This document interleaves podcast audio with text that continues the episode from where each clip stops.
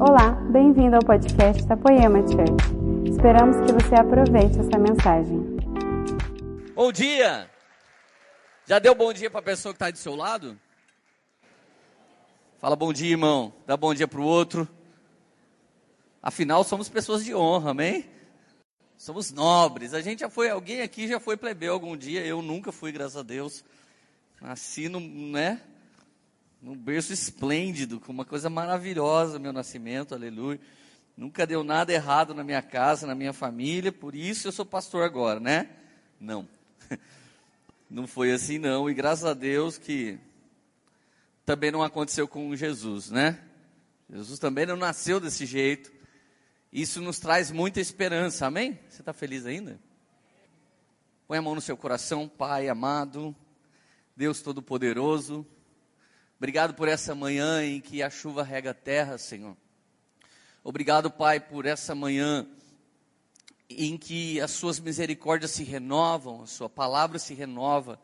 Em nome do Senhor Jesus, nesse momento eu suplico que venha sobre nós com o espírito de revelação, Pai, nos fazendo entender mais e mais da Sua verdade, da Sua vontade, pelo poder do nome de Jesus. Nós suplicamos também uma inteligência espiritual que nos dê uma aplicação pessoal de transformação de vida, em nome do Senhor Jesus. Amém. Irmãos, quero pedir algo para vocês, pedido do meu coração, quando vocês estiverem orando, ore pela minha sogra. Ela está sendo internada agora, a Érica está lá com ela. É, a gente não tem certeza de tudo que está acontecendo, mas ela vai fazer um exame. Já agradeço a Deus pelos irmãos que fizeram uma correria para encaixar ela num, num, numa situação no hospital que beneficiaria ela. Isso foi uma benção, foi os irmãos da igreja que conseguiram isso.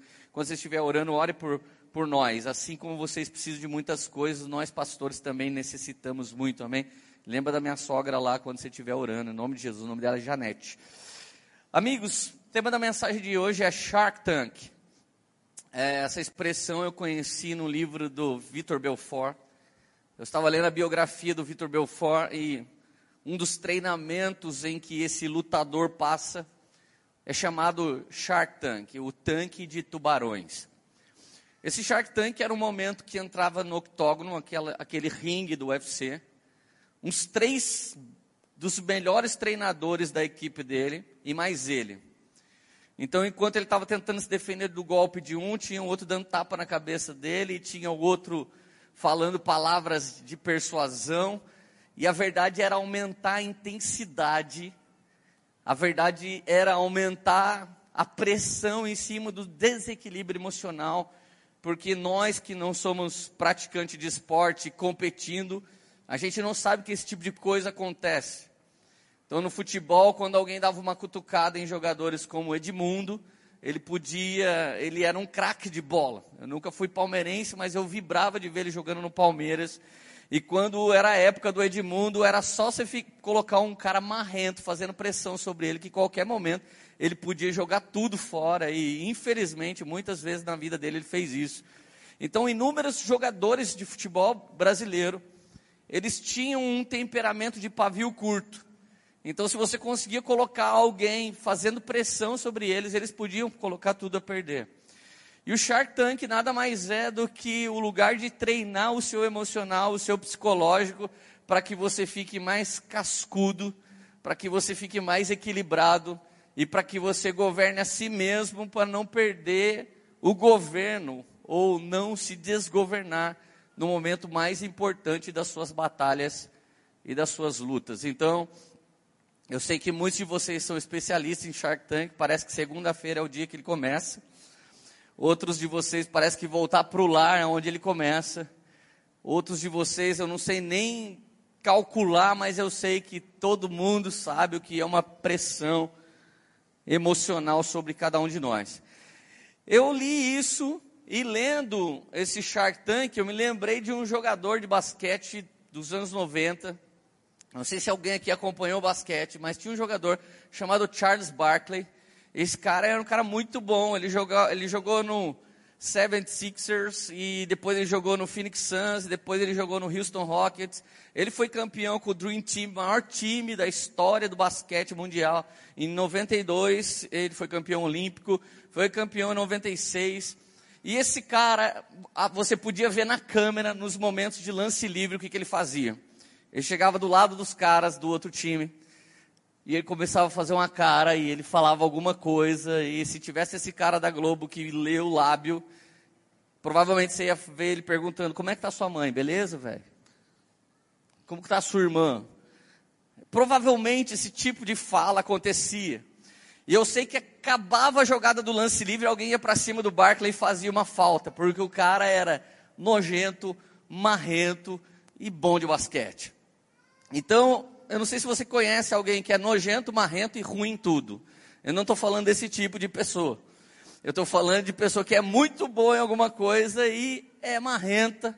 Ela acaba criando um Shark Tank ao redor das pessoas que estão por próximas dela. E o Barkley, ele era muito usado para tirar do sério os adversários. Mas um adversário que ele tomou sarrafo e ele nunca conseguiu tirar do sério e ele nunca conseguiu ganhar um título foi um cara chamado Michael Jordan. E uma das coisas que o Jordan tinha era equilíbrio emocional. Então não basta você querer ser bem-sucedido, não basta você querer ser uma pessoa de honra, mas você tem que calcular os níveis mais altos e mais intensos de honra, porque são os lugares de honra refinada os lugares de ouro puro, refinado, os lugares de tesouros escondidos em densas trevas, fala de um nível muito mais alto de honra. Eu me lembro que um dia eu fui fazer algo que a Bíblia não me condenava em nada. Quando eu cheguei lá, o Espírito Santo falou para mim: sai daí. Falei, por quê? Porque eu não quero. Falei, mas a Bíblia não fala nada contra. Ele falou: quem respeita a Bíblia entra no nível de obediência. Mas quem já respeita a Bíblia e respeita um plus a mais que eu estou pedindo, entra para o nível de dupla honra. O que, que você quer viver? Eu fui embora triste. Fui embora triste comigo mesmo, porque eu gostaria de não respeitar tanto a voz intuitiva de Deus. Porque a voz profética de Deus é a palavra, e a voz intuitiva de Deus é a reveladora, aquela que revela algo dentro de você. E de verdade, irmãos, alguns de vocês simplesmente não vai viver certas coisas por causa do plano que Deus tem na sua vida. Talvez a sua mulher possa viver certas coisas, os seus filhos, talvez o seu marido, mas Deus pediu uma coisa para você. Eu acho ridículo quando alguém faz um voto para o filho cumprir. Eu já vi gente fazer voto para filho cumprir. Ah, nunca ninguém vai passar tesoura no cabelo dessa garota porque eu votei isso. Como assim? Como é que você vota um voto para os outros? Então, uma das coisas de um homem de honra é não ser cri-cri chato. Se você está vivendo um nível de santidade excelente com Deus, não fica achando que os outros estão no raso. Porque senão você vai perder o seu nível máximo de honra e você vai se tornar um hipócrita de um fariseu. Então, aquilo que você vive no Senhor, viva você e seja bem sucedido nisso nele, amém? Vocês estão felizes ainda? Então vamos lá, primeiro texto, Apocalipse 3,10, o texto base do escapismo teológico universal. Você preservou minha palavra com paciência e paixão, por isso vou mantê-lo a salvo na hora da provação que em breve chegará a toda a terra.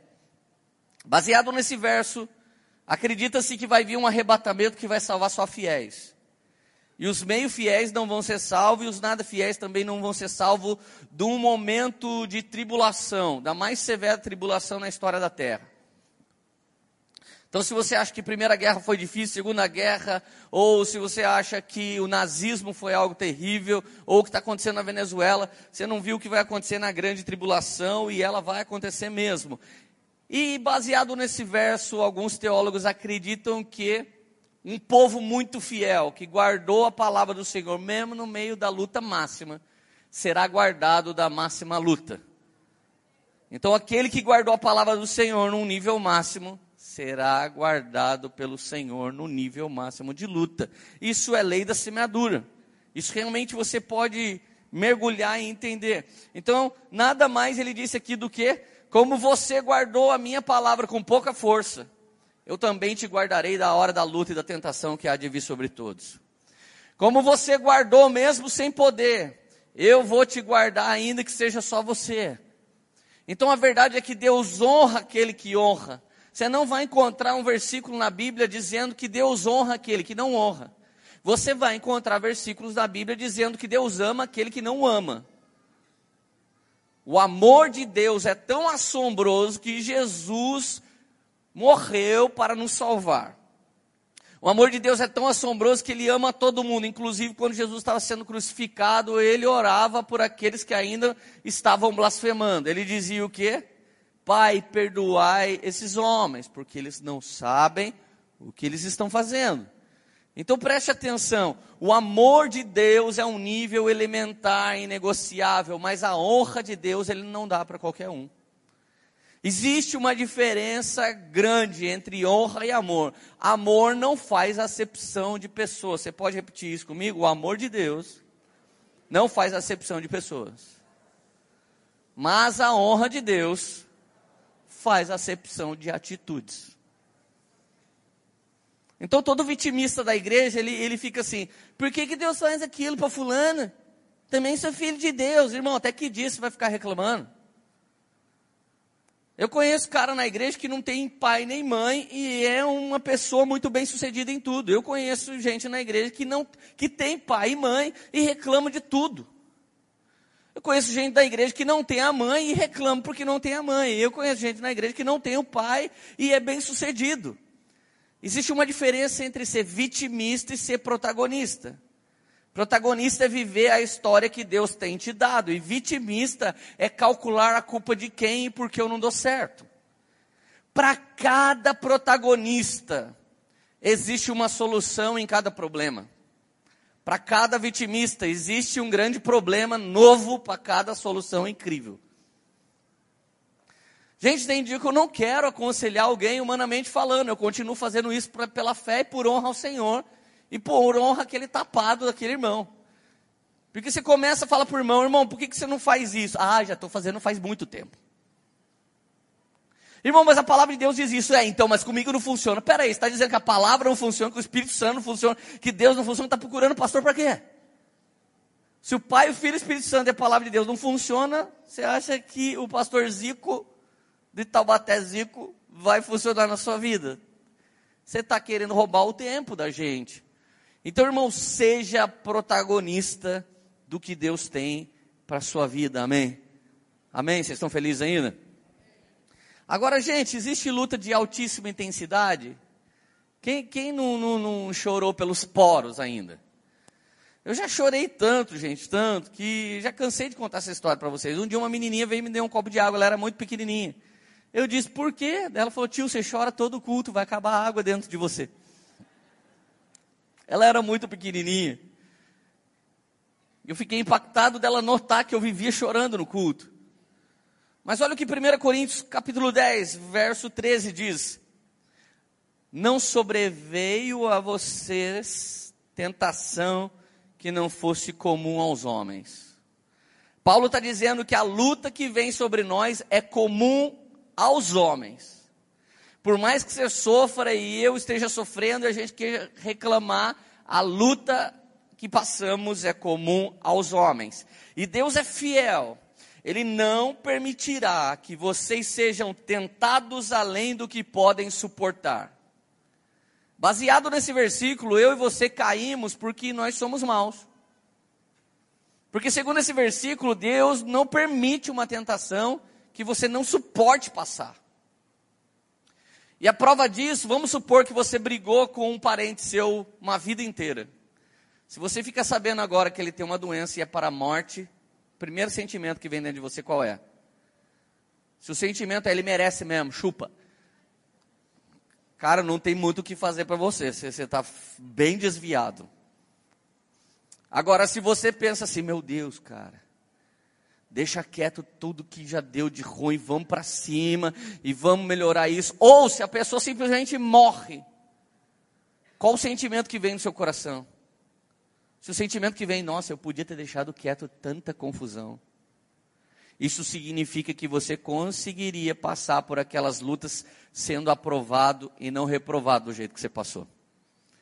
Então esse sentimento, só um sentimento, não estou falando de coisas espirituais agora, só esse sentimento já comprova o quanto eu e você poderíamos ter caminhado mais uma milha, poderíamos ter dado outra face, poderíamos ter dado também a nossa capa. Então, irmãos, eu quero te dizer que existe um nível de honra, e eu não estou dizendo que todo mundo que está me ouvindo agora você vai conseguir viver isso ou você vai querer viver isso. Essa mensagem talvez seja um plus dentro da série. Eu estou falando com alguém que quer ir para um nível mais alto. Eu estou falando com alguém que quer ser protagonista junto de Cristo tomando a sua cruz e seguindo Jesus logo atrás dele, sem querer saber o que falam de você, sem querer saber o que pensam ao seu respeito. Ser protagonista é não se preocupar com opinião alheia, não estar nem aí com fofoca, sabendo que o sangue de Jesus te cobre de qualquer mal, de qualquer mal olhado, de quebrante, qualquer coisa do inferno, que exista algum vitimista que acredite, mas eu e você, se queremos viver um nível mais alto de honra, nós estamos prontos pronto para fazer, independente se alguém topa. Vamos lá, era hora de você falar um aleluia, bem forte. Nossa, vocês não acordaram ainda, gente? Com esse louvor incrível que estava rolando aqui, vocês não acordaram ainda. Vamos lá. Depois da vírgula, o verso continua assim: Ele mesmo lhes providenciará um escape para que possam suportar. Então, qual é o meu erro sobre pressão? Qual é o meu erro dentro do Shark Tank? Achar que eu posso vencer. Quando eu falo em ser protagonista, alguns crentes extremamente espirituais, eles, eles caem torto essa palavra dentro deles. Eu, eu ser protagonista? Que ele, já vem a música na cabeça, que ele cresça, eu diminua. Alguns cantam essa música para preservar o vitimismo dentro de si. Deus quer que você seja tão protagonista a ponto de você assumir só a face dele aparecer por meio da sua. A verdade é que eu e você caímos diante de uma pressão porque queremos tentar fazer sozinho. Se eu e você clamarmos o sangue de Jesus, se eu e você clamarmos a força do Espírito Santo de Deus, é certo que de uma maneira assombrosa Ele nos tomará com força e nós vamos caminhar mais um pouco, decretando: não sou eu que vivo, mas é Cristo que vive em mim. Está melhorando. Aleluia.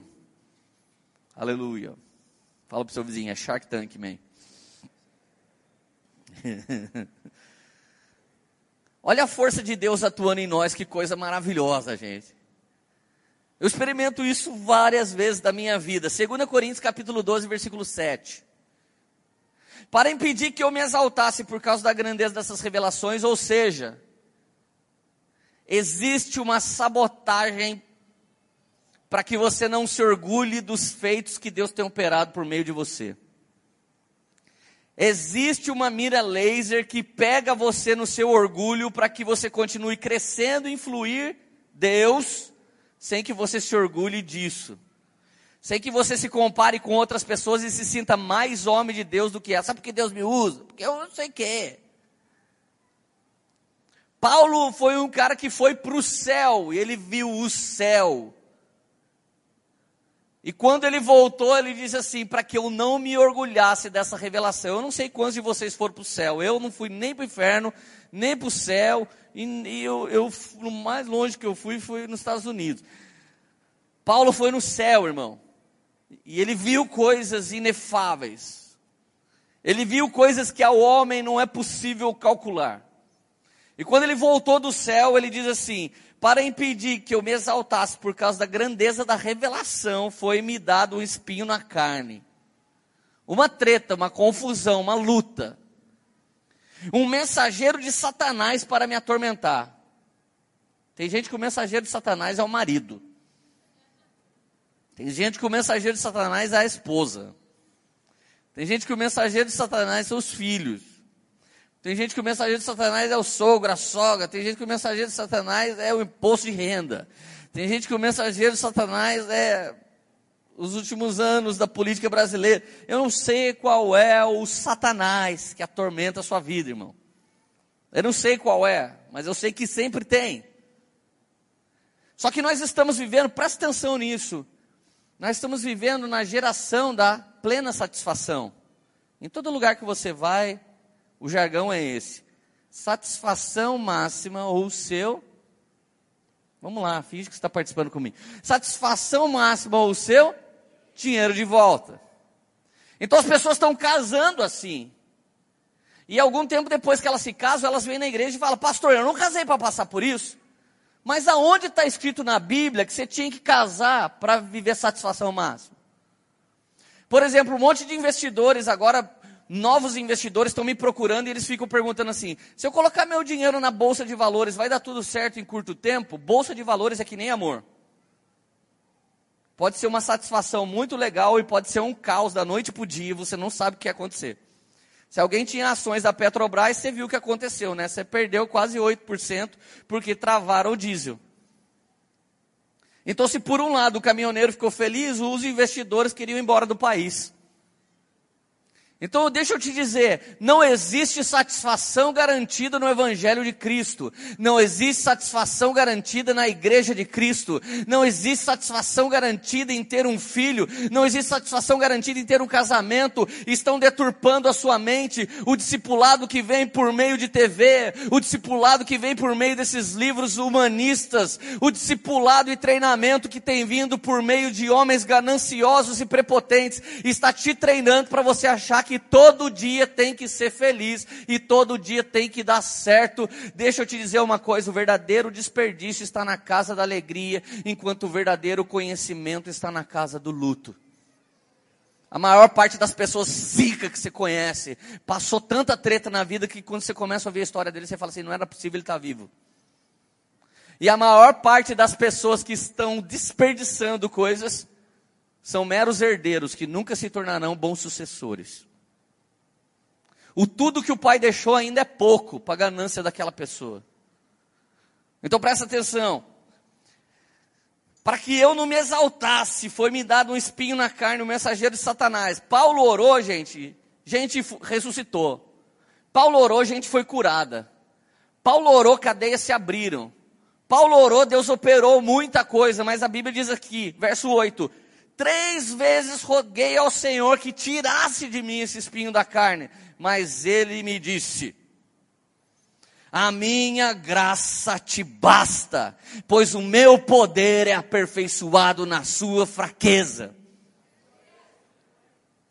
Eu roguei, mano, eu não orei, eu roguei, eu clamei. Quantos dias eu já clamei?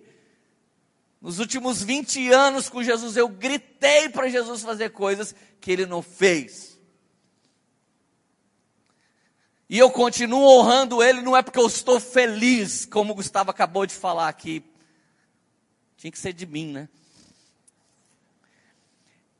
Eu honro a Deus porque Ele é Deus. E essa era a cultura de um dos maiores homens de honra chamado Jó.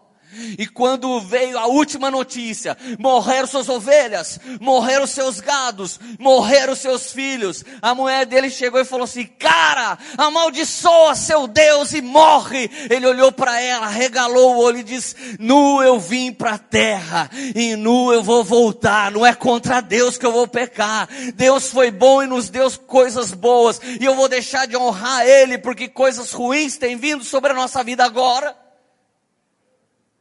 Eu não estou pregando para qualquer pessoa, irmão. Eu estou pregando para pessoas de alto nível de honra. Eu não estou falando com qualquer mané, cara. Eu não estou falando com um vitimista.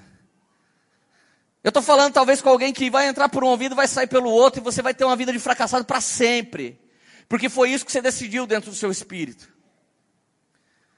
Mas eu sei que nessa manhã o Espírito Santo é poderoso para transformar a sua mente, para você sofrer uma metanoia e entender que ou você está vencendo ou você está recebendo um grande ensinamento, tendo um novo entendimento da parte de Deus. Minha graça te basta, pois o meu poder se aperfeiçoa na sua fraqueza. Portanto, olha Paulo se ligando então. Então, já que é assim, eu me gloriarei ainda mais alegremente na minha fraqueza, para que o poder de Cristo repouse em mim. Por isso, Por amor de Cristo, regozijo-me nas fraquezas, nos insultos, nas necessidades, nas perseguições, nas angústias, por quando, por quando eu sou fraco, aí é que eu sou forte. Então você se orgulha porque comprou um tênis novo, se orgulha porque conseguiu uma casa nova, se orgulha porque Deus está começando a te dar um dom, porque você virou o líder de alguma coisa. Não, não, não, não, não, você está errado. Se orgulhe porque nessa manhã você sentiu vontade de não sair de casa, mas o Espírito Santo te trouxe aqui, você sabe que você está nesse culto porque Ele te trouxe aqui. Se orgulhe porque você sabe que existe um favor dele te carregando, um favor dele te levando. Então, na alegria que você tinha, você viria, mas na tristeza que você estava, Ele te trouxe. Na saúde e, em, plena, em pleno vigor, você vai, mas na doença Ele te carrega carrega, ou você entende que Deus é Deus na sua fraqueza, ou você jamais vai entender que Ele é Deus na sua fortaleza. É por isso que tem tanto crente simplesmente enfiado numa vida medíocre, porque ele peca. Agora eu não sou mais digno de nada. Essa dignidade nunca teve a ver com você. Poder estar, poder ser, poder liderar, não tem a ver com você, mas tem a ver com o sacrifício de Jesus. Então, se você vai se orgulhar que aconteceu alguma coisa, se orgulhe porque era para você ter parado, mas você ainda está de pé. Se orgulhe porque era para você ter morrido, mas você está vivo. Se orgulhe de cada livramento que o Espírito Santo deu para você. Então, quando você se gloriar, você vai saber que o protagonista da sua vida não é você mesmo. É uma única pessoa porque dele, por ele, para ele são todas as coisas. Aleluia! Tá melhorando, tá melhorando. Acho que a gente vai ser batizado no fogo até terminar aqui. Agora, gente, se eu e você fomos deliberados no pecado, 2 Pedro 2, verso 9 diz: Vemos, portanto, que o Senhor sabe livrar os piedosos da provação e mantém castigos os ímpios para o dia do juízo especialmente os que seguem os desejos impuros da carne. Eu estou dizendo que podemos errar, mas não podemos ser errantes. Eu estou dizendo que podemos ser pecadores, mas não podemos ser pecadeiros. Pecadeiros é o fabricante de pecado. Sabe o padeiro? Ele é fabricante do que, gente? O pecadeiro é, é, é a mesma coisa. Só que o que ele fabrica é pecado. Essa é a diferença de você para quem vive deliberadamente no pecado. A Bíblia diz que quem vive deliberadamente no pecado é filho do diabo. E a Bíblia diz que se você peca, você precisa se gloriar da sua fraqueza. Então você desejou uma coisa ruim, baixa a cabeça e fala: Deus, aí ó, como é que eu posso ser pastor Leandro?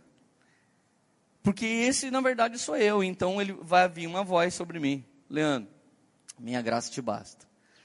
Você não é por causa de alguma coisa boa que você fez. Você é porque eu sou. E se você está em mim, você também está sendo. Mas se você não estiver em mim, você deixou de ser. Então vem em mim porque eu sou. Aleluia. Ah, então como que eu preciso viver? Essa é a resposta para todas as tretas de qualquer irmão. Gálatas 5,13. Irmãos, vocês foram chamados para liberdade.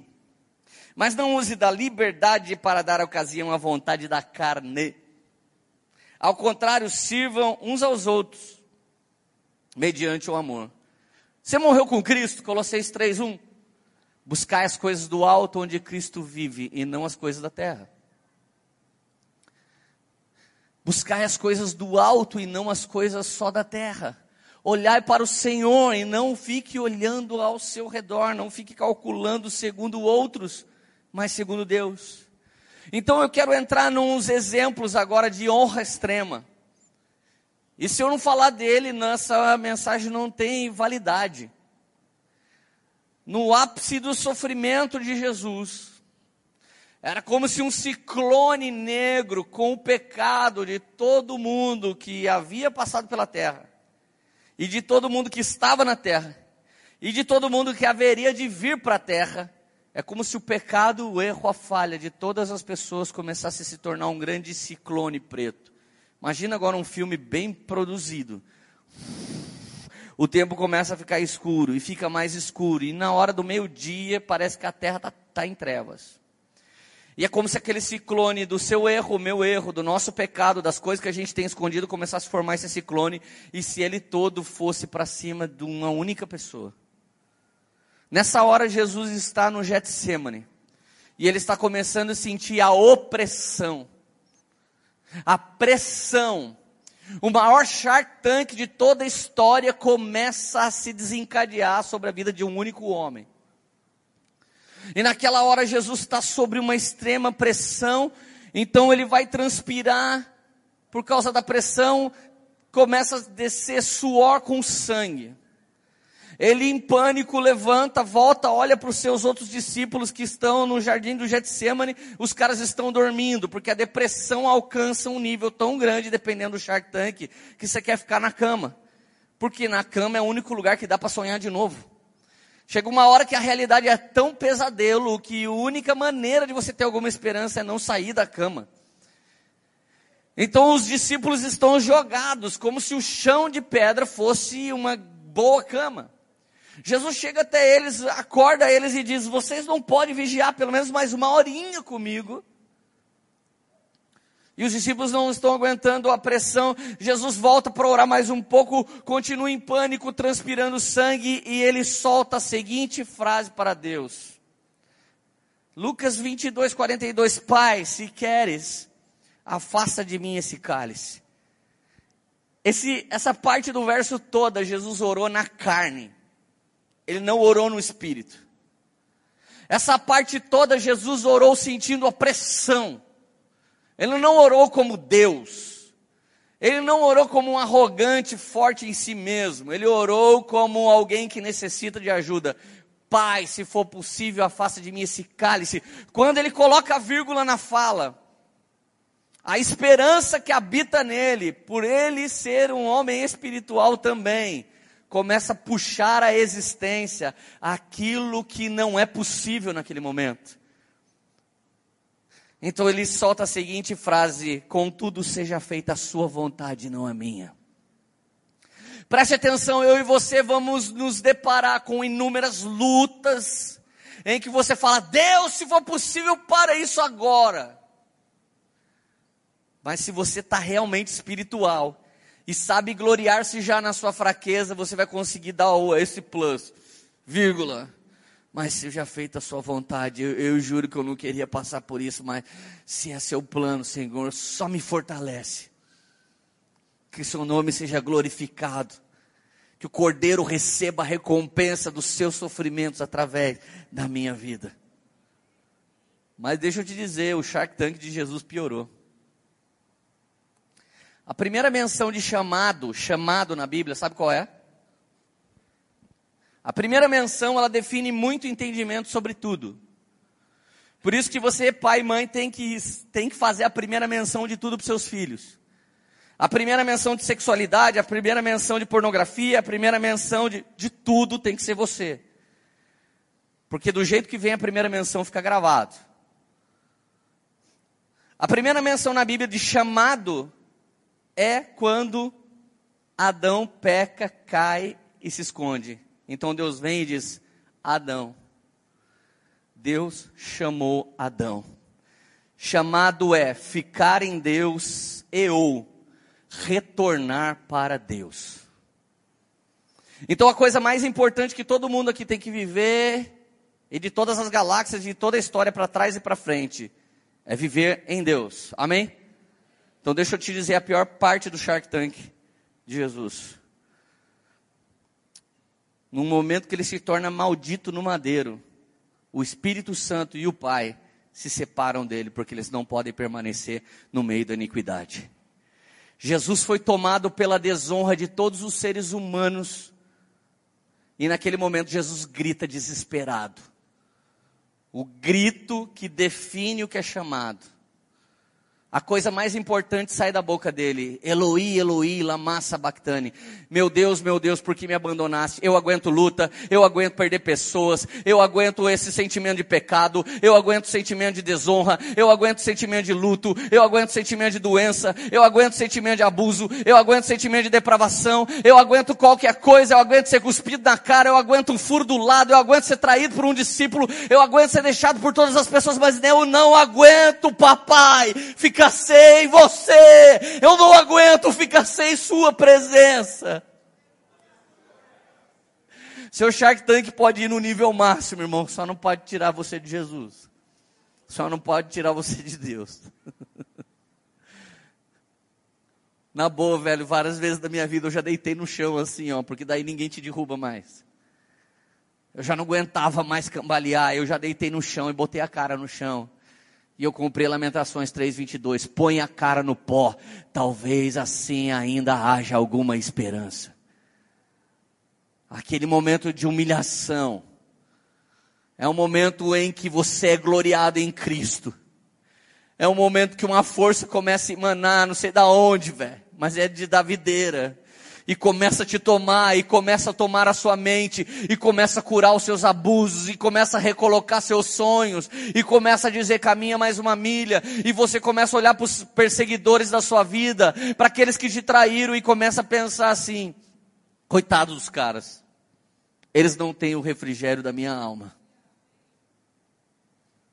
Seu coração nunca vai ser julgador se você é um homem que se gloria nas suas fraquezas. Seu coração sempre vai ser um, de um homem de graça abundante. Você sempre será gracioso com as pessoas. Porque por você mesmo você não pode nada, mas é Cristo que pode em você de maneira abundante. Gente, olha os vitimistas de hoje em dia. Já teve gente que foi embora da igreja porque não conseguiu falar comigo um dia. Eu já fico na fila aqui que eu nunca mais vou embora. E já teve gente que mandou me avisar. Eu fui embora da igreja porque esse pastor nojento não fala comigo. Irmão, numa boa, foi tarde. Tem um monte de igreja para as pessoas congregar, e se as pessoas colocam em mim a responsabilidade da salvação delas, é melhor que elas vá embora, porque se não for em mim, vai ser em outro, e ninguém vai poder suprir o que ela deseja, porque o único que pode suprir é Deus. E mesmo assim, Deus não faz tudo que a gente quer. Lembra da pregação que eu estou fazendo?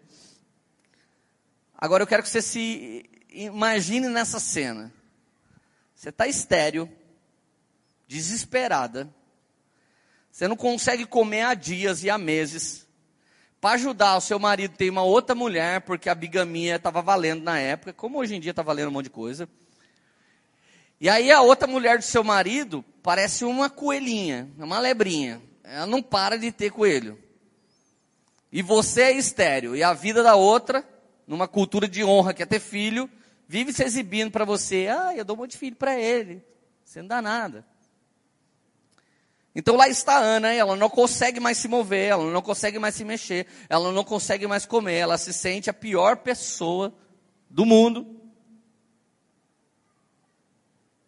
No dia que ela se recompõe, no dia que ela come um pouquinho e desbaratinado sai do meio da sua família e vai para o templo, nesse dia o encapetado do pastor tá, não estava legal, ainda estava com o diabo ainda, ainda foi lá tirar uma onda com a mulher. Então nunca mais alguém que está me ouvindo vai ser chorão e mimizento. Senão você vai ter que congregar na Mimimi Church, que vai ser o único lugar que você vai conseguir viver nos próximos anos. E é o diabo que vai abrir essa igreja. Pode anotar o nome dela, é Mimimi Church. 1 Samuel 1,9. Olha que coisa linda. Se eu fosse você, eu ia embora agora para não saber disso, porque daí você vai poder continuar se ferindo aí, jogando a culpa na galera, mas a partir de agora não vai mais. Certa vez, quando terminou de comer e beber em Siló, estando o sacerdote Eli sentado numa cadeira junto à entrada do santuário do Senhor, Ana se levantou e com a alma amargurada chorou muito e orou ao Senhor e fez um voto dizendo: Senhor dos exércitos, se tu deres atenção à humilhação da tua serva, te lembrares de mim e não te esqueceres da tua serva, olha que redundante, né? Se você lembrar de mim e não esquecer de mim, e lembrar de mim e nunca mais esquecer de mim, isso é uma oração de desespero. E eu acho que realmente a gente tem que ligar esse nível de oração. Porque se você for calvinista demais, você vai falar assim: até o que eu orar, Deus já sabe. Daí eu não oro. Para, gente, Deus é relacionamento. Deus é relacionamento, é Deus é vida na vida, amém? Então, então eu dedicarei essa pessoa, essa criança ao Senhor todos os dias da sua vida. E beleza, versículo 12. Enquanto ela continuava a orar diante do Senhor, Eli observava a sua boca. O pastorzão gordão sentado lá, a Bíblia diz que ele era, tá, gente? Ele estava sentado lá, olhando ela de lado, ela mexendo a boca assim. Eu acho que ele era mais tradicionalzão, não gostava de ninguém orando em língua, então ele viu a mulher lá, ah, chorando, louca, desesperado, com a boca. Sabe aquele dia que você não consegue orar, mas Deus consegue entender? Esse dia aí. Ele ficou observando como Ana orava silenciosamente, seus lábios se mexiam, mas não se ouvia a voz. Então ele pensou que ela estivesse bêbada. Ele disse: Até quando continuará embriagada? Abandone o vinho. Olha que beleza, gente. Mano, imagina a cena. A mulher tá lá na frente, brother, aqui, ó. Desesperada, cara. Ela é estéreo, humilhada, vitimista, esquerdista, à beira da margem da sociedade, plena. Votou no outro partido, ela está desesperada, precisa de ajuda. Deus ama ela, caramba. Ela está lá. E vê o homem e fala assim: moço, para de vir na igreja, vem bem bêbada ainda. Não é hora de ficar chorando aqui na frente. É outra hora agora. Sabe o que ela responde? Vá para o diabo que te carrega, enfia essa igreja no seu nariz, eu nunca mais volto nesse culto. Isso é o que muita gente responde hoje. Não vou mais no GC porque o líder não sei o quê. Eu não vou mais naquela igreja. Chega aqui e vem falar mal de outra igreja. Vai em outra igreja e fala mal daqui. Você não percebeu que onde você vai o problema vai junto? Onde é que será que ele está? Em nome de Jesus, você não nasceu para ser um, do Mimimi Church, você não nasceu para ser vitimista, você nasceu para ser protagonista da história que Jesus tem para você, em nome de Jesus. Ana respondeu: Não se trata disso, meu Senhor. Eu sou uma mulher muito angustiada, não bebi vinho, nem bebida fermentada. Eu estava derramando minha alma diante do Senhor. Não julgue tuas servas vadia. Estou orando aqui até agora por causa da minha grande angústia e tristeza. Meu Senhor, não me julgue assim. Ela o tratou com honra, mesmo sendo desonrada. Porque honra não tem a ver com a sua alegria. Honra tem a ver com honra. Você honra na alegria e na tristeza. Você honra alguém que merece, você honra alguém que não merece. Porque honra você não dá da maneira que você gosta, mas da maneira que ela precisa ser dada. Não julgue tuas servas uma vadia. Imagina, esse é o ápice da angústia. Ela desceu, desceu, desceu, desceu. Não pode ter filho, consegue se levantar e ir até a igreja, desce, deita no, te, no chão do templo e ainda vem um homem falar com ela, ela desce mais. Não me trate como uma vadia. Por favor. Olha o que ele responde. Você pensa que ele ora por ela? Vamos fazer uma campanha de sete dias? Vamos orar, minha filha. Vamos jejuar que Deus vai dar vitória. Olha o que, que aquele safado fez. Ele respondeu: Vá em paz. O Deus de Israel conceda a você o que você pediu. Irmão, quando você honra, essa simples frase vira uma oração de potência. Mas quando você não honra, pode orar o quanto você quiser. Não sei se você já foi na casa de alguém que nunca ora, mas daí você fala, ora pelo almoço, o cara quer fazer vigília. Mas é, é cara, é típico de gente que não ora. Porque depois nunca mais quer parar de orar. Mano, dá, já deu para ver que não ora de nunca. Porque a hora do almoço não é a hora de você orar até esfriar. É a hora de você falar, Deus, muito obrigado em nome de Jesus, amém. Que não faça mal, só faça bem em nome de Jesus, amém. Pronto. No restaurante eu uso a número dois. E na minha casa eu uso a número um. Vai em paz, que Deus conceda o que você pediu. Ela disse, espero que sejas benevolente com tua serva então ela seguiu o seu caminho, comeu, e o rosto já estava, já não estava mais abatido. Ela olha para ele e fala: Seja benevolente comigo. Irmãos, de verdade é tão difícil liderar hoje no meio de gente tão arrebentada, destruída, ferida, sem educação. É difícil. Tem algum enfermeiro aqui? Tem algum enfermeiro? O que, que, as pessoas fazem quando você, você, você dá bezetacil? É técnico de enfermagem ou você é enfermeiro? Técnico. Você dá bezetacil? O que, que as pessoas fazem? Dá um... Já xingaram vocês? Já xingaram? Já se picou com a agulha por causa do, do paciente, já foi xingada e ela estava curando a pessoa. A próxima você dá na testa da pessoa. Brincadeira. Porém, eu vos disse, não o Senhor. Brincadeira. Cara, você tá dando bezetacil, a pessoa tá lá assim, né, dando aquela repuxada, lá, né? Quem, quem nunca, né? A pessoa tá assim, dando, Xandão dá, né, Xandão? Essa risada aí de quem repuxa forte. Você tá assim, a pessoa vem chegando, você tá assim, uh! Quando ela acerta, você vai sarar, irmão, porque bezetacil e expulsar demônio é duas coisas que na hora que vai embora. A pessoa te xinga. Isso é típico do dia que você quer ministrar pessoas feridas e elas ficam bravas com você. Por que, que você está intrometendo na minha vida? Não, porque você foi na minha igreja. E pediu para eu vir na sua casa. E disse para eu ajudar a arrumar essa baderna. Ou você vai falar para diarista, não mexa nas coisas nenhuma que está fora do lugar aqui na casa, que eu gosto assim. Então, por que você trouxe? Não limpa ao redor, pastor. Mas não tira esse chinelo virado para baixo aí, porque eu quero que a mãe vá para o inferno, tá ligado?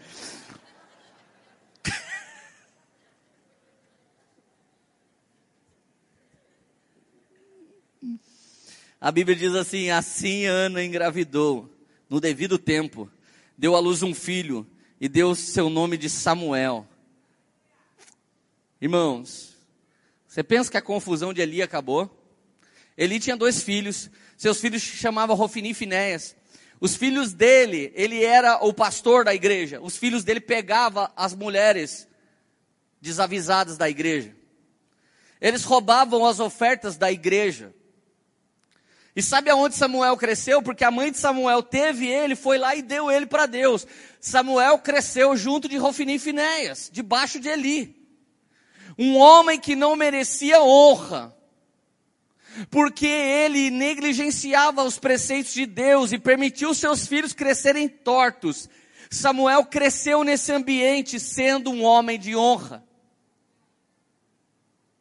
a ponto de Deus falar com Eli, levantou um profeta e disse para Eli, 1 Samuel 2,30, portanto o Senhor, o Deus de Israel, declara, prometi a sua família, a linhagem de seu pai, que você ministraria diante de mim para sempre, mas agora o Senhor declara, longe de mim tal coisa, honrarei quem me, os que me honram, mas aqueles que me desprezam serão tratados com desprezo.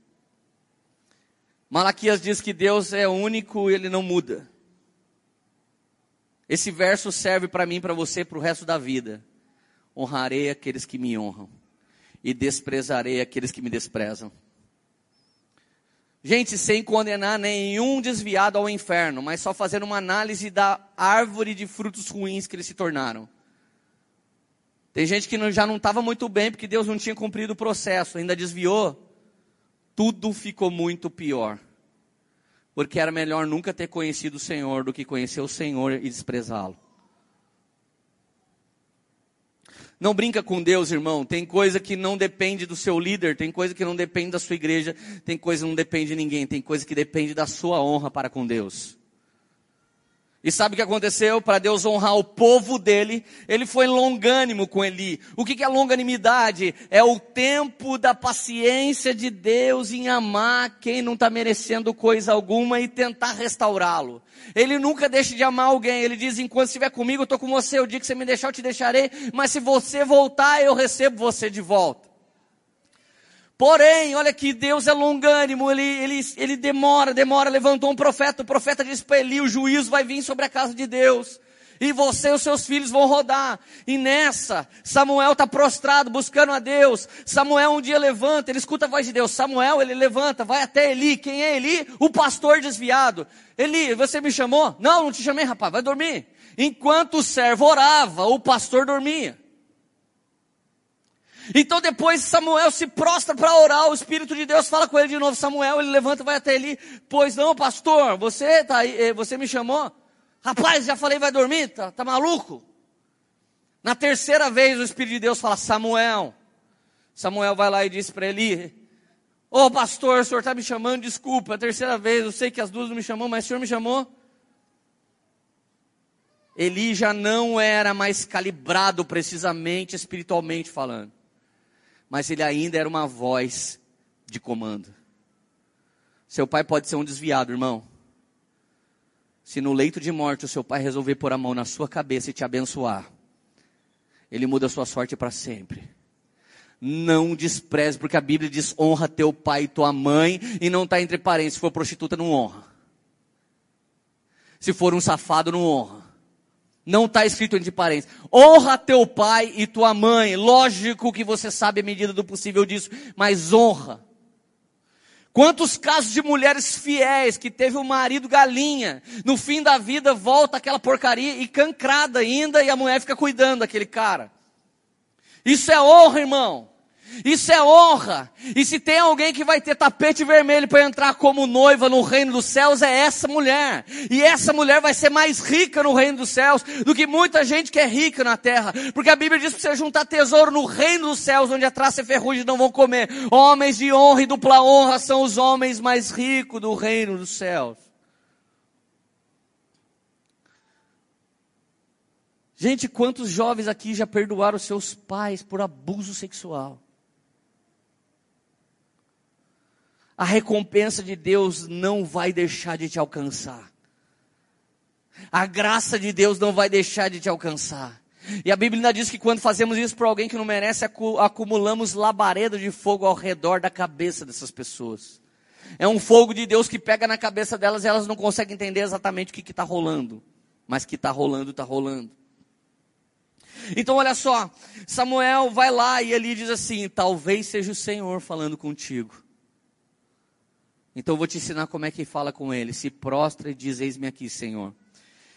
Então Samuel vai e deita no chão e se prostra. Sabe o que acontece naquela hora? O juízo de Deus chega sobre Eli. Até aquele segundo, Eli dava destino profético para o povo de Deus.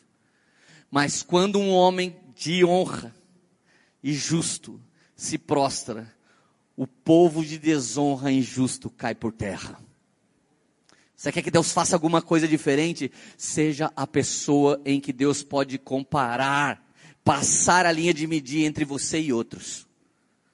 E não seja pego em falta. Deixa Deus colocar você na balança e não seja pego em falta. Irmãos, Deus está vendo pelas entrelinhas, Deus está vendo pelo lugar secreto, Deus está vendo do invisível, Deus está vendo coisas que você tem passado, seja como um Samuel nessa geração, não se renda à corrupção que tem tomado tudo e todos, mas se prostra diante de Deus e desenvolva um relacionamento com Ele até que você seja levantado, até que a honra de Deus te alcance, te posicione e você comece a tratar todas as coisas com honra e não com mais desonra. Essa é a nova geração que Deus está levantando no Brasil. Naquele exato momento, Rofini e Finés morrem. Quando ele fica sabendo que eles morreram, cai da cadeira, quebra o pescoço e morre. A Bíblia diz: Eli era gordo e os seus olhos estavam enfraquecidos de ver. Essa gordura não fala de obesidade somente. Ela fala de um acúmulo da gordura, da unção, quando você guarda todas as coisas de Deus dentro de você, elas já não te tocam mais de maneira nenhuma e você vai se fartando. Quantas pessoas estão me ouvindo? Você é farto de conhecimento, mas horrível de prática. Monstro de conhecimento, sabe mais do que qualquer pessoa que pregar aqui, só não viveu nada ainda. Você está como Eli. Você engordou do conhecimento, mas as práticas as práticas que eu vou colocar você na estrada para você manter esse corpo espiritual alinhado, elas não vêm. Então eu quero mais mensagem, eu quero mais revelação, eu quero mais música que eu arrepio, mas eu não busco, eu não oro, eu não quero nada com o Senhor, eu quero ver o que está rolando e me torno um crítico profissional de igreja. Tem alguém feliz ainda? Samuel se torna então aquele que levantou Saul, Samuel se torna então aquele que levantou Davi, e Samuel se torna o maior profeta de Israel. Repete comigo, vale a pena honrar. Sempre vale a pena honrar. Gente, mas a ditadura da satisfação, ela está contra nós. Hoje nós estamos fazendo empreendimento ao gosto do cliente. Nós estamos estudando o mercado. Olha só, a Amazon. A Amazon é, um depart, é, um, é uma empresa de vendas via internet nos Estados Unidos, que é o tipo mercado livre do Brasil. Só que ao longo de anos a Amazon ela tem um histórico de ruas, bairros e cidades. A Amazon tem um algoritmo que consegue saber se na rua de um de vocês vende mais sorvete e na rua de trás vende mais Yakult e na outra rua vende mais carro da pamonha. A Amazon hoje consegue saber por região qual o tipo de produto que mais vende. Porque ao longo de anos ela foi mapeando isso e ela colocou um cálculo que é o mesmo cálculo que o Spotify acha música para você. Você bota quatro músicas que você gostava lá do seu tempo, daqui a pouco o Spotify te mostra um monte de música da sua época, você fala, meu Deus, eu nem sabia que tinha essa música. Nome desse cálculo matemático é algoritmo.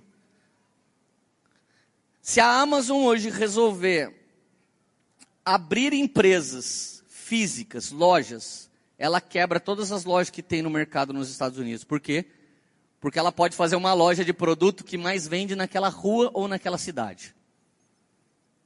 Então, olha o nível que chegou o empreendimento ao gosto do cliente, satisfação plena, o seu dinheiro de volta. Hoje, irmão, você está com pressa, passa no drive-thru, tem comida. Você está com pressa, tem, tem alguém se vendendo para você fazer o uso daquela pessoa. Você está com pressa de ter sexo, tem prostituição para vender. Ah, mas é que eu sou crente, eu não faço isso. Mas pode fazer escondido, né? Porque tem prostituição para vender pela internet. Então tudo que você quiser e tiver pressa pela sua própria satisfação, tem agora para vender. Você só tem que comprar. Nós chegamos no auge das eras, mas ainda tem mais para ir sobre a ditadura da satisfação. Você pode matar o filho que está dentro da sua barriga por causa da sua satisfação. Você pode virar um sapo por causa da sua satisfação. Tudo que você quiser se tornar, você se torna desde que você seja satisfeito.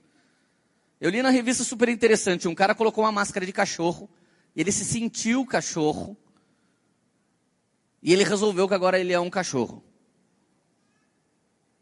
Então ele encontrou um casal de donos que vai tratar ele como um cachorro. Queria ver um cara de 50 anos de idade levantando a perna para mijar nessas pessoas. E a pessoa sentar o pau neles como senta no cachorro. Imagina eles tentar fazer isso com a dona Chica. Lembra, tirei o pau no lugar? É o auge da satisfação, irmão. Você não mexe comigo porque eu sou o que eu quero ser. Faço o que eu quero fazer. E sabe por que, que alguns de nós estamos sofrendo hoje? Porque essa ditadura de satisfação já está dentro de nós. Então eu estou querendo um Deus personalizado que faça para mim o que eu quero que Ele faça. Ainda que o que eu quero que Ele faça seja pecado, ou errado, ou antibíblico, mas eu quero. Já teve gente no erro que eu falei, gente, só vai melhorar se vocês pararem com isso, mas eu quero. Gente, olha que cena linda. Quando o diabo vem, a coisa fica maravilhosa. Eu estava num churrasco um dia, e como eu não sou um crente hipócrita, eu vou em qualquer churrasco de qualquer pessoa e não estou nem aí, e eu só não tenho que pecar. Como eu estava no churrasco e a galera estava manguaçando demais, eu falei, vou garantir que as carnes cheguem ainda gostosas e não mais queimadas. Fui para a churrasqueira e fiquei fazendo churrasco. De repente uma garota cutuca o cara e fica apontando para mim. E o cara ficou olhando para mim. E daqui a pouco o cara, você pode vir aqui? Eu fui até o cara. Eu cheguei no cara, ele, cara, ela tá me contando que você era muito louco. Eu falei, ah, eu era. Cara, e ela tá me contando que Jesus transformou sua vida. Ô, oh, senta aqui, vamos conversar. Tive que largar a churrasqueira e fiquei conversando com o casal. A mina lembrando tudo que eu tinha feito, porque ela era amiga da Érica, e o cara pirando em tudo que eu estava dizendo. Aí ele disse assim para mim: Eu tenho um filho que tem sua idade. E o meu sonho é que você conheça meu filho algum dia, cara. Gente, acabou a conversa, parecia que não tinha dado fruto nenhum. Passa mais ou menos uma semana, o cara liga no meu telefone, porque ele pegou meu telefone para dar pro filho dele. Oi, Leandro, tudo bem, querido? Aqui é o fulano, e por trás. Companheiros, que monte de voz estranha lá. Brincadeira, essa segunda foi brincadeira. Foi eu que vos disse, não o Senhor. Oh. Aí ele falou, cara, tem uma coisa estranha acontecendo. Eu tô dentro do túnel, escuta isso, irmão, tô dentro do túnel da Serra de Campos. Ah, aquela garota, sabe, sua amiga, a fulana, então, ela tentou grudar o volante do meu carro e sentar o carro na, na parede. A minha ex-mulher teve um sonho nessa manhã que o diabo batia o meu carro e eu morria. E agora, a, a, a, moça tá tentando arranhar minha cara aqui, eu tô tendo que fazer muita força para te telefonar, tá pulando em cima da minha cabeça e ela tá com uma voz igual do Lula aqui, falando, eu vou te matar, Darth Vader. Aí eu peguei, aí, aí ela disse, e não adianta chamar o Leandro que ele não vai, eu vou matar ele. E agora ela falou que vai matar você também, falou que vai matar sua família, eu falei, ah cara, isso é o demônio. Daí daí ele falou assim, mano, o que que eu faço? Falei, peraí, velho. Peraí, tô indo. Entrei no carro, peguei o, o, o, o Zé Miyagi Barreto, que é o nosso mestre Miyagi aqui das lutas marciais espirituais, e fui. Gente, quando eu cheguei lá, a garota, uma garota linda assim, ah, ah, parecia o Blanca do Street Fighter. Deu eu olhei e falei, caraca, velho, o negócio tá feio ali, né? A hora que eu olhei para ela, ela virou para mim, ela fez assim, ó. Oi, Lê, tudo bem? Nossa, o que, que você tá fazendo aqui? Eu falei, não adianta você me enganar. Daí ela, o quê? Já virou assim, eu botei a mão na cabeça dela. Gente, coloquei um, coloquei um cara, largamos um carro lá. Coloquei o cara numa porta para ela não pular do carro. Eu fiquei na outra porta. Meu pai voltou dirigindo e eu voltei expulsando o demônio dela lá de Campos até o Belém aqui, na estrada de Ubatuba. Quando ela terminou de ser liberta, eu só falei uma coisa. Você tá pegando ela? O cara, o quê? Tá pegando ela. E é casado. Não toca nela, que senão esse diabo vai voltar e a Bíblia diz que é sete pior. Não liga para mim. Você está pegando uma mulher que não é sua, você tem a sua. A casa está limpa, mas se a casa não ficar cheia do Espírito Santo, ela vai ser uma casa limpa e vazia. E a Bíblia diz que volta sete pior. Você quer dormir com ela e esse urubu aí grudar você na hora que estiver peladão dele? Não, mas não, de jeito nenhum. Eu falei, então volta para sua mulher.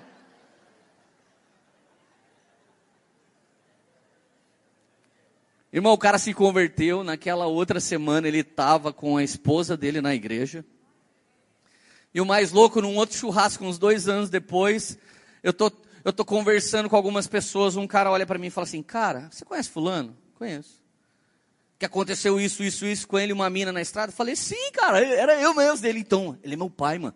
Ele disse para mim que sonhava que eu trombasse você num desses churrascos da vida aí. E eu tava num segundo churrasco. Então, resumo da história. Se você honra Jesus e ele tem transformado a sua vida, prossegue avante. Por isso que várias vezes ele fala naquele versículo: vai e não peques mais. Para que isso não volte a ser pior. Irmão, é melhor você lutar contra seu próprio sangue do que você simplesmente se render ao inimigo. É melhor você lutar e clamar: Deus, opera algo em mim. Então a doutrina da satisfação plena está tomando as pessoas e eu tenho um versículo bíblico para te proteger dele. Repete comigo, isso vai aumentar muito nos próximos anos. Vai aumentar, gente. Essa doutrina de satisfação vai aumentar bruscamente. E a frase da igreja vai ser: Pastor, mas eu não posso ser feliz? Pode, irmão. E pode ser endemoniado também. E aí você não vai conseguir mais ser feliz, cheio do capeta dentro de você. Então, olha só, 2 Tessalonicenses 2, verso 8 até o 12, guarda isso para sempre, é muito sério isso. Então será revelado o perverso, a quem o Senhor Jesus matará com o sopro da sua boca e destruirá pela manifestação da sua vinda. A galera gosta de versos assim, né?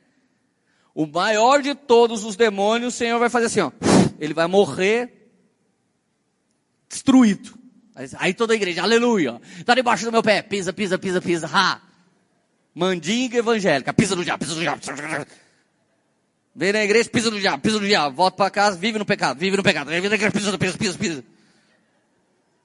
Diabo ri de cada pisadinha idiota que você fica. Isso aí é a nova música do Tchan, pisando no diabo, pisa, é, vai, vai fazer sucesso de novo. Bota um fortão e duas moças dançando, pisa no capeta, vai bombar. A vinda desse perverso, segundo a ação de Satanás, com todo o poder, com sinais e com maravilhas enganadoras. Olha como é que o diabo vai vir agora. Com todo o poder, com todos os sinais e com todos os prodígios enganadores.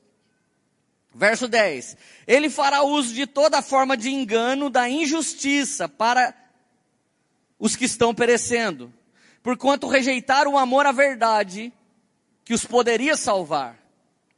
Por essa razão, Deus lhe dá um poder sedutor, a fim de que creiam na mentira e sejam condenados todos aqueles que creem, que não creem na verdade, mas tiveram prazer na injustiça. Presta atenção.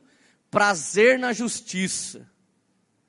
Mesmo sofrendo, eu tenho prazer em obedecer a Deus, porque o meu prazer está na justiça. Prazer no prazer e na injustiça. Eu não quero saber o que Deus pensa disso, porque o que eu quero é ser feliz agora. Você entende? Quem gosta de ser feliz fast food. Quem gosta de rejeitar o Shark Tank. Quem gosta que as coisas aconteçam para ele do nada. São pessoas que serão seduzidas pela forma de engano da injustiça. Então é injusto, cara, um homem deixar o seu lar para pegar uma novinha. Hoje um cara de 60 anos, bem sucedido, estava conversando comigo. E ele está passando sua empresa para seus filhos. E ele olhou para mim, um homem bem sucedido, cara. Um cristão cheio do Espírito Santo. Ele olhou para mim e falou: Olha, eu estou um pouco triste, eu estou ficando velho, cara. O tempo está passando. Eu estou dando a empresa para os meus filhos que eu não sei como tocar. Eu, eu disse: Para, cara. A maior parte dos caras de 60 anos, bem sucedido, com o dinheiro no bolso que você tem, que eu conheço, estão namorando uma moça da idade da sua filha. É bonito essa ditadura da satisfação. Um CEO bem sucedido ferrou dois, três, quatro casamentos e agora está com uma novinha da idade da filha dele. É bonito para o mundo mas é injusto com a família, é injusto com os filhos, é injusto com as escrituras, é injusto com o neto, e o diabo está reinando, e um poder sedutor vai tomar esse homem porque ele gosta mais da injustiça do que da justiça. Então eu disse para esse cara de 60 anos, falei, brother, você tem dinheiro, e esse dinheiro da sua empresa dá salário para os seus filhos, não dá? Ele disse, dá. E se você morrer agora, esse salário chega até na vida dos seus netos, não chega? Chega. E essa empresa pode pegar todos os seus netos para trabalhar, eles vão ter emprego, não pode? Pode. E você está casado com a mesma mulher da sua vida toda, não está? Tô. Falei, em nome de Jesus, não deixa a ditadura da satisfação falar para você que você é um cara de 60 anos que está ficando velho. Você é o cara de 60 anos mais incrível que eu conheço. Porque aos 60 anos, um cara com a sua grana está fazendo coisa errada. Você é marido da mesma mulher. Você está dando a empresa para seus filhos. E os filhos dos seus filhos estão garantidos na herança. Cara, você é um homem de Deus. Ele começou a chorar dentro do carro comigo. A ditadura da satisfação está dizendo para um cara como eu, de 39 anos, que eu tenho que me infantilizar para conquistar outras pessoas. Tem cara com a minha idade querendo ser cara de 20. Tem cara de 50 querendo ter minha idade. Todo mundo insatisfeito. Todo mundo insatisfeito com a cara que tem, então você pode ir no médico e trocar. Insatisfeito com a família que tem, então você pode trocar. Insatisfeito com o emprego que tem, você pode trocar. Uma insatisfação tem tomado o coração das pessoas e elas serão seduzidas por toda forma de engano que Satanás vai ter nos últimos dias. Tem alguém feliz ainda? Irmão, como eu queria ter ouvido essa mensagem logo que eu me converti a Jesus. Vamos continuar, eu vou terminar agora. Eu tenho um amigo, Tiago Chagas. Ele teve aqui no Fire Refine, vocês lembram dele? Um dia esse cara me liga, ele está com uma igreja maravilhosa em Fortaleza. Ele é um jovem que morava aqui, na, aqui no, no Sudeste. E de repente, um dia ele foi para Fortaleza passear. Quando ele chega em Fortaleza, o Espírito Santo não deixa ele voltar. Ele começa uma igreja, a igreja dele está incrível. Um dia o Tiago me liga e fala assim: Lê, meu pastor pediu para eu ir para Foz do Iguaçu cuidar da igreja dele. Falei, como assim, velho? É, meu pastor pediu para eu cuidar da igreja dele em Foz. Falei, mano, mas a sua igreja está incrível. A igreja que Deus confiou na sua mão está voando. Ele falou, Lê, não tem, não tem como negociar. Meu pastor pediu, eu estou indo. Aí ele pegou e levantou um, amigo dele, que é um cara incrível, mas o dom funciona diferente. Esse cara incrível tem um dom que tem uma expressão diferente. Então, quando calculamos algo baseado em dom, a gente fica incerto sobre resultados. De repente ele vai embora. Em Foz do Iguaçu. E tanto o pastor que ficou quanto ele começa a ter uma, uma determinada sensação. Será que a igreja vai continuar como estava? Eu tive pregando lá no carnaval agora. E eu sentei com o Tiago e com o Patrício, que é o pastor que ficou. Leandro, não conseguimos explicar a igreja tomou uma nova dimensão e a igreja está crescendo mais e mais e mais. Na hora eu regalei o olho, olhei para eles e falei: a cultura da honra caiu sobre vocês. Porque você não mediu consequência para honrar o cara que está sobre a sua vida. Deus não está medindo consequências para abençoar o projeto que está na sua mão. Deixa eu dizer para alguns de vocês. Alguns de vocês não querem mais nem ter discipulado. A cultura do discipulado se dissolveu. Alguns de vocês não querem fazer parte de um GC. Porque você calcula que ninguém pode cuidar de você, ninguém pode ser seu líder, ninguém pode te discipular. Algumas pessoas aqui pararam de honrar pessoas, e por causa que você não honra mais pessoas, e não se posiciona embaixo de pessoas, ou num grupo de pessoas, Deus não pode mais te abençoar, porque hoje não são anjos do céu que descem para ministrar os homens, mas são seres humanos. O pastor dele está parando de trabalhar, parando o seu ministério. Alguém podia dizer, mas por que, que ele está parando? Não importa. Mas por que, que ele pegou um cara que estava bem sucedido em outro lugar? Porque Deus revelou para ele. E pelo fato do Tiago ter respeitado a voz de comando de Deus, está superabundando coisas sobre a vida dele. Irmão, em nome de Jesus, Alguns de vocês precisam se submeter novamente a homens. Sem confiar nos homens como se eles fossem o próprio Deus, porque a Bíblia diz: maldito o homem que confia em outro homem assim. Mas se submeter ao corpo de Cristo é bíblico e alguns de vocês só será bem sucedido se entrar de novo no Shark Tank. Alguns de vocês vai ser bem sucedido se for lá sentar com seu avô, com a sua avó, com seu irmão, com seu pai, com sua mãe e resolver aquele problema que tem amaldiçoado toda a família.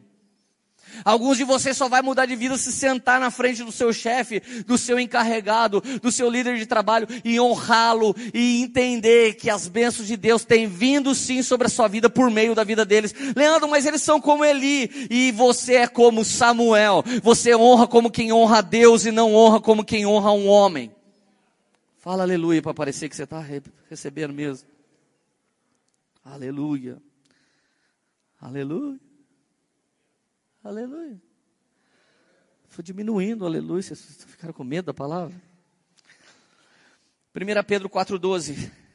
Amados, não se surpreendam com o fogo que surge entre vocês, para os provar. Como se algo estranho lhe estivesse acontecendo. Mas alegre-se à medida que participam do sofrimento de Cristo, para que também, quando sua glória for revelada, vocês exulte com grande alegria. Irmãos, em nome de Jesus, não se surpreenda com o fogo que está acontecendo no meio de vocês. Não se surpreenda com tanta coisa difícil, com tanta coisa aumentando a pressão. Se vocês participam de lutas porque vocês erraram, qualquer ímpio participa disso. Mas se vocês participam de luta porque estão sendo sério, vocês vão participar da glória de Deus que vai ser revelada em nome de Jesus. Olha o verso 14. Se vocês são insultados por causa de Cristo, felizes são vocês. Pois o Espírito da glória, o Espírito de Deus repousa sobre vocês. Se algum de vocês sofre, que não seja como assassino, ladrão, criminoso ou quem se intromete em negócios alheios. Contudo, se sofre como cristão, não se envergonhe, mas glorifique a Deus por meio desse nome. Pois chegou a hora de começar o julgamento pela casa de Deus, primeiro conosco. Qual será o fim daqueles que não obedecem ao Evangelho? Romanos 2, verso 7, Ele dará vida eterna aos que persistindo em fazer o bem buscam glória, honra e imortalidade. Gente, existe uma recompensa, presta atenção aqui, em quem busca glória, honra e imortalidade. A maior parte de nós já tem buscado imortalidade. Quando você põe um botox, você está buscando imortalidade. Quando você procura um nutricionista, buscando imortalidade. Quando você vai malhar, buscando imortalidade. Quando você põe um cosmético, buscando imortalidade. Ninguém quer morrer.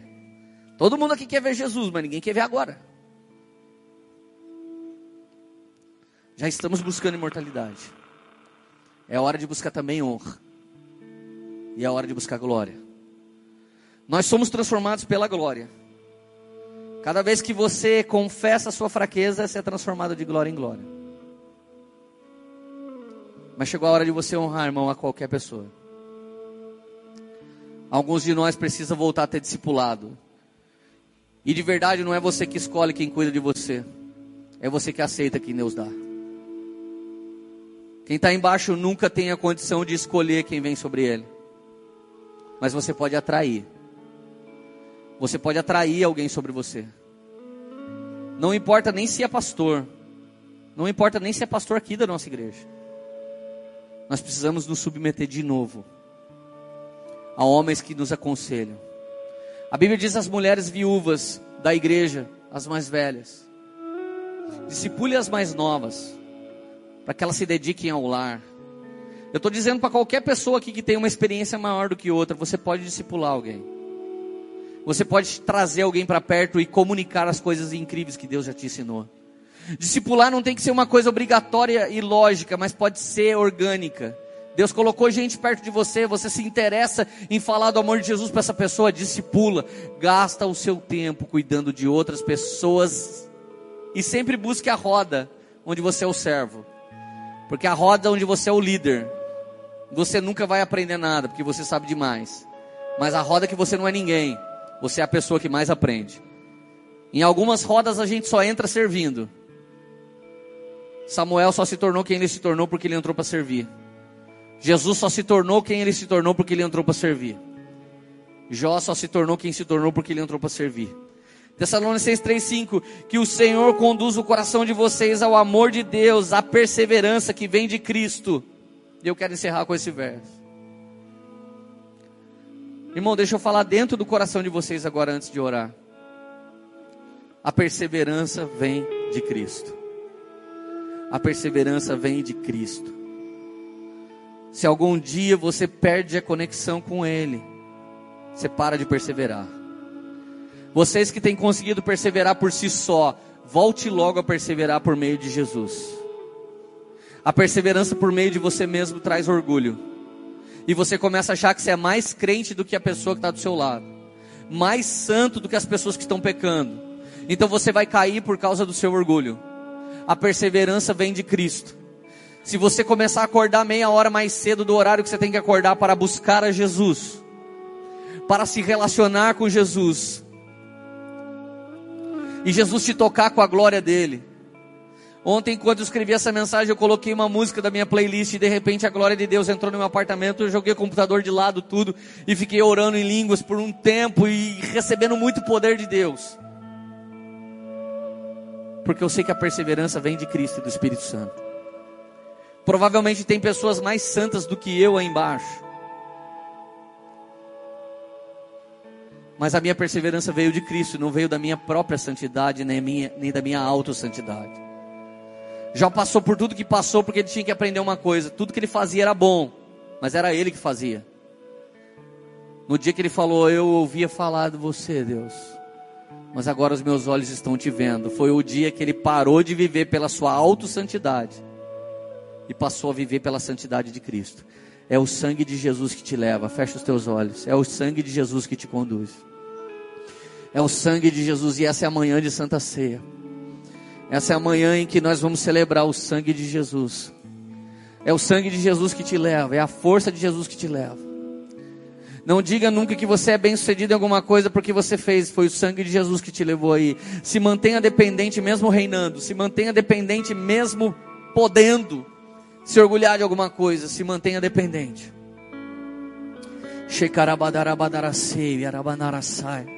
Tem esse momento de Jesus antes de ceiar, querido. momento seu e dele. Começa a falar com ele. Começa a falar com Jesus. Começa a falar com ele. Fala, fala palavras do seu coração. Fala. Aos teus pés estou. Fala com ele, fala com ele, fala com ele. Que sou a ti, tudo que eu tiver.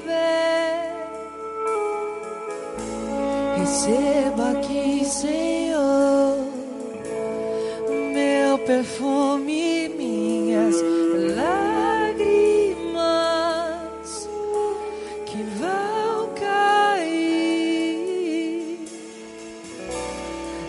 Basta olhar no teu rosto. Fui perdoada logo que te vi. E todos os meus tesouros vou derramar diante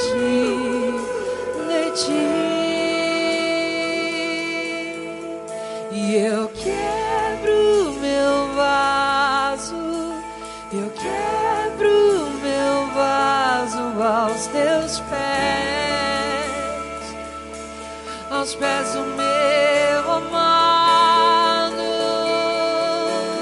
Eu quebro meu vaso, eu quebro meu vaso aos teus pés, aos pés do meu amado.